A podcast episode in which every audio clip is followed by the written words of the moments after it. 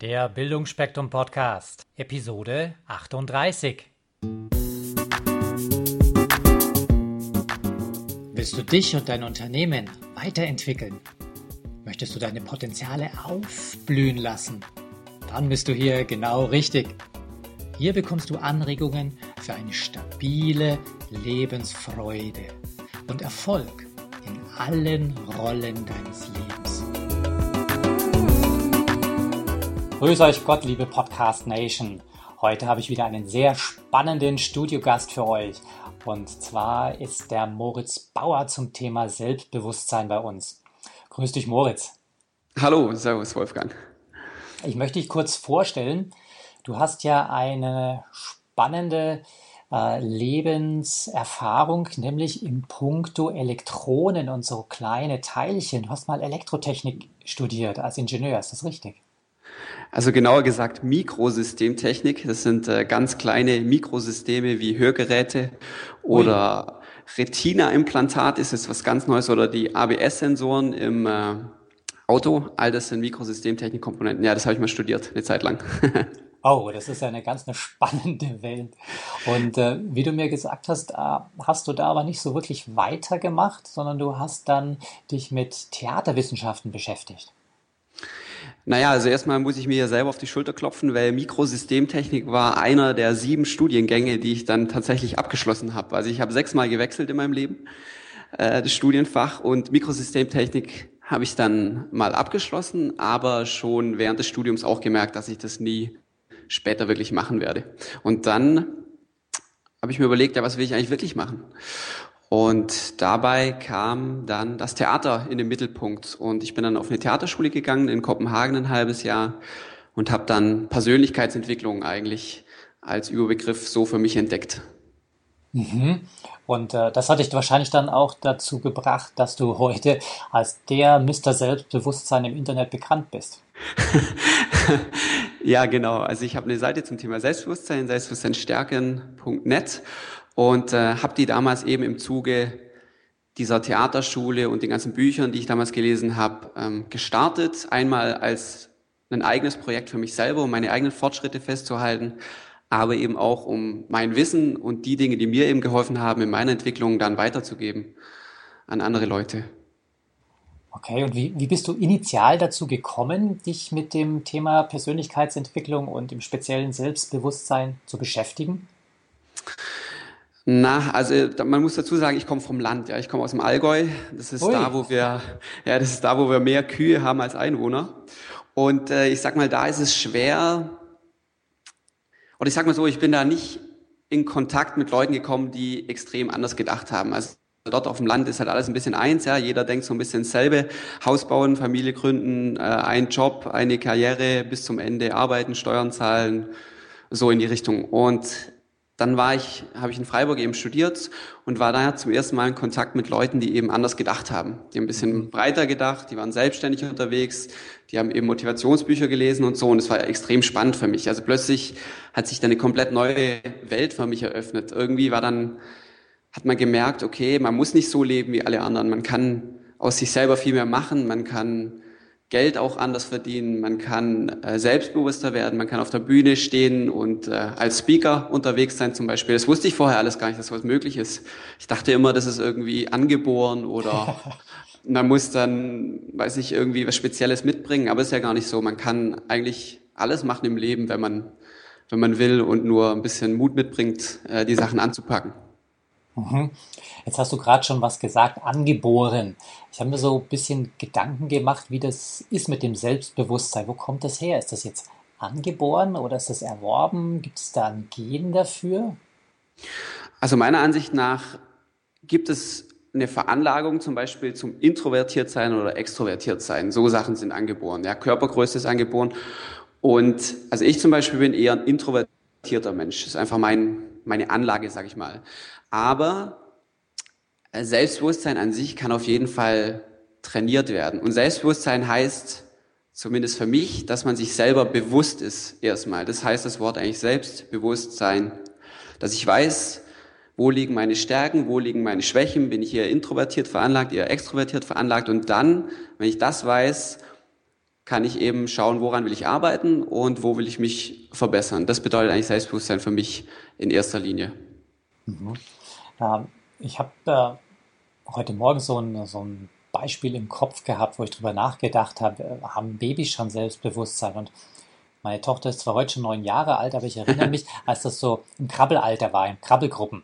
Da gab es mhm. Kinder, die haben entdeckt, okay, der da drüben hat jetzt etwas, das will ich auch haben. Die haben das überhaupt nicht gestört, dass das Kind gerade damit spielt oder das Baby.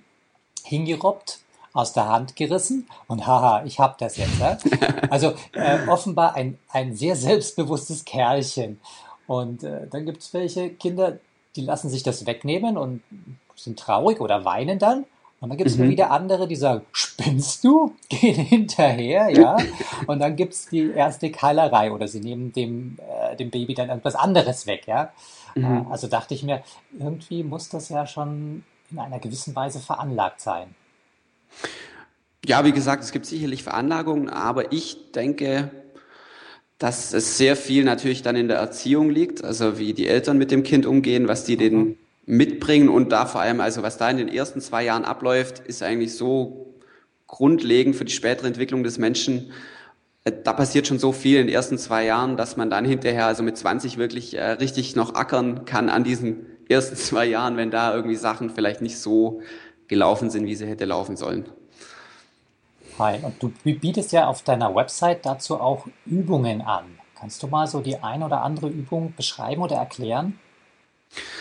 Also meine Übungen kommen sehr oft aus dem Theater, eben weil mir das persönlich am meisten geholfen hat. Und diese Übungen sind, gehen eigentlich fast immer über den Körper. Also es kommt immer wieder drauf raus, dass man nicht so viel im Kopf sich Gedanken macht, sondern immer mehr in das Körpergefühl findet. Und eben dadurch, dass man ein starkes Körpergefühl entwickelt, kann man oder hat man automatisch auch äh, im Kopf einen besseren Zustand. Und eine ganz einfache Übung ist, wenn man einfach nur hinsteht, ein bisschen in den Knien, die Augen schließt, ja. äh, die Schultern fallen lässt, äh, sich entspannt, Entspannung ist ganz wichtig und einfach mal ein paar tiefe Atemzüge nimmt. Und einfach da, dadurch schon wird man ruhiger im Körper und dann ruhiger im Geist auch und äh, gewinnt so ein bisschen zentrierteres Gefühl. Das macht man auch im Theater zum Beispiel vor Vorführungen. Stellt man sich hin, atmet einfach ganz bewusst ein paar Mal tief ein und aus. Das hilft extrem. Das ist eine einfache Übung, die kann man ja im Prinzip überall machen. Genau, man kann die auch am Arbeitsplatz, man muss dazu nicht stehen, man kann einfach auch sitzen auf dem Stuhl, einfach mal kurz bewusst die Augen zumachen, sich selbst bewusst werden, in den Körper reinfühlen, wie geht's mir gerade, was ist los, bin ich verspannt, sollte ich verspannt sein im Nacken, dann löse ich tiefe Spannung auf und vielleicht auch schauen, was für Gedankengänge beschäftigen mich gerade und eventuell, wenn sich da viel um eine Sache dreht, die vielleicht mir ein bisschen Energie abzieht, bewusst den Bauch atmen, die Sache unterbrechen und wieder einen jetzigen Moment ins Körpergefühl finden. Du wirst lachen, Moritz. Ich, ich habe das jetzt gerade parallel gemacht. Ja? Ich habe die Augen immer noch geschlossen. Und äh, okay. ich habe echt gemerkt, wie ich oben im äh, Hals-, Nacken-, Schulterbereich angespannt war. Mhm. Und das habe ich sofort fallen lassen können. Mhm. Jetzt atme ich auch mehr im Bauch und ich fühle mich sofort besser. Muss jetzt ja. aufpassen, dass ich nicht sage, oh, ist das schön, jetzt gehe ich schlafen. Genau, da muss man natürlich bei dieser Entspannung ein bisschen aufpassen, dass man nicht äh, komplett wegschläft. Aber das ist interessant zu sehen, dass selbst sehr entspannte Menschen, ich auch, trotzdem noch immer wieder angespannt sind, leicht angespannt sind. Man wird auch merken, wenn man sich mal hinlegt und sich wirklich ganz bewusst vornimmt zu entspannen, dann kann man selbst nach dem zweiten Mal den Nacken entspannen, kann man noch ein drittes Mal entspannen. Also es gibt immer mehr Stufen, mhm. aber man muss sich, der, man muss sich dem bewusst werden und dann plötzlich kommt's und man kann noch mal ein Stück mehr loslassen. Toll. Und das mit so einer einfachen kleinen Übung. Genau. Ähm, ich habe bei dir gelesen, dass du auch eine Übung anbietest zum Thema schlechte Gefühle loslassen. Was kann man sich darunter vorstellen? Also ein schlechtes Gefühl setzt sich natürlich immer im Körper ab, das irgendwie im Bauch oder im Brustbereich, im Herzbereich. Und natürlich ist da die, der Anfang immer wieder dieses Selbstbewusstsein. Hier kommt, hier ist ja der Witz. Die meisten Leute rennen in so Zuständen herum, tageweise, wochenweise, monateweise und kriegen das noch gar nicht mit. Die fühlen sich abends nur irgendwie ausgelaugt, schlecht, ähm, erledigt und wissen gar nicht so richtig warum. Mhm. Und da ist es der erste Schritt, sich selber bewusst zu werden. Wie geht's mir eigentlich gerade? Und gut, wenn, dann machst du dir bewusst, die Augen zu, atmest den Bauch, wie geht's mir gerade, stellst dir die Frage und wenn dann merkst, du hast ein schlechtes Gefühl im Körper, dann geht's darum, dieses Gefühl einfach nur wahrzunehmen. Einfach nur zu schauen, wo ist es gerade? Wo befindet sich das? Wie fühlt sich das an? Was für eine Farbe vielleicht hat es auch, wenn ich mir das geistig vorstellen will? Und das Gefühl einfach nur anzunehmen, so wie es ist. Und man wird feststellen, dass einfach nur durch die Annahme und durch das Bewusstwerden des schlechten Gefühls nimmt es an Intensität schon mal ab. Einfach nur durch das Bewusstwerden. Und wenn man dann bewusst bleibt, sich dem Gefühl annimmt, dann verschwindet es über die Zeit hinweg. Darum geht es bei dieser Technik. Das erinnert mich an ein Buch. Mir fällt jetzt die Autorin nicht ein, aber da geht es um äh, Thema mit Dämonen. Die beschreibt das, also diese schlechten Gefühle sind Dämonen. Und mhm. ähm, mit denen speist sie dann und die dürfen sich laben an ihr. Also es geht, glaube ich, um das Gleiche, dass man einfach das akzeptiert irgendwo. Genau, das, der größte Fehler, den man da macht, den ich auch schon oft gemacht habe, ist zu versuchen, das Gefühl wegzudrücken, nicht wahrhaben zu wollen, mhm. zu sagen, das will ich nicht haben. Und das Problem ist, umso mehr du wegdrückst, umso mehr, umso stärker wird es am Schluss. Äh, unterdrücken bringt nichts, du, das hat keinen Wert. Umso mehr du Druck in deinem Dampfkessel drin lässt, umso stärker wird es, bis dieser Kessel irgendwann explodiert. Also die einzige Möglichkeit, diese Sache gehen zu lassen, wirklich loszuwerden, ist sie zu akzeptieren, sich die Sache anzuschauen, ganz urteilungsfrei, das, was da ist, ist einfach da, zu akzeptieren, was da ist und tief in den Bauch zu atmen, dabei zu entspannen und dann löst sich die Sache einfach durch dieses Bewusstwerden von selber auf. Cool, eine Spitze. Ja. Äh, in einem von deinen Videos gibst du eine Anleitung zum Meditieren. Das ist mal grundsätzlich nichts Ungewöhnliches. Aber ich habe mich gewundert, das Video dauert 17 Minuten. Und mir gedacht, wow, das ist ja eine ultra schnelle Anleitung. Also ich bin generell einfach Fan von Dingen, die einfach sind, die funktionieren, die praktisch im Alltag sofort umsetzbar sind. Und ich war auch schon auf einem 10-Tage-Meditationsretreat in Schweden, Vipassana heißt das, und alles super gut, wunderbar. Du lernst da 10.000 Tricks und Kniffe. Ja. Und das ist auch gut so, aber bei mir geht es darum, dass die Dinge schnell funktionieren. Und meiner Ansicht nach sind die Dinge am wirksamsten, die einfach sind, die du sofort anwenden kannst.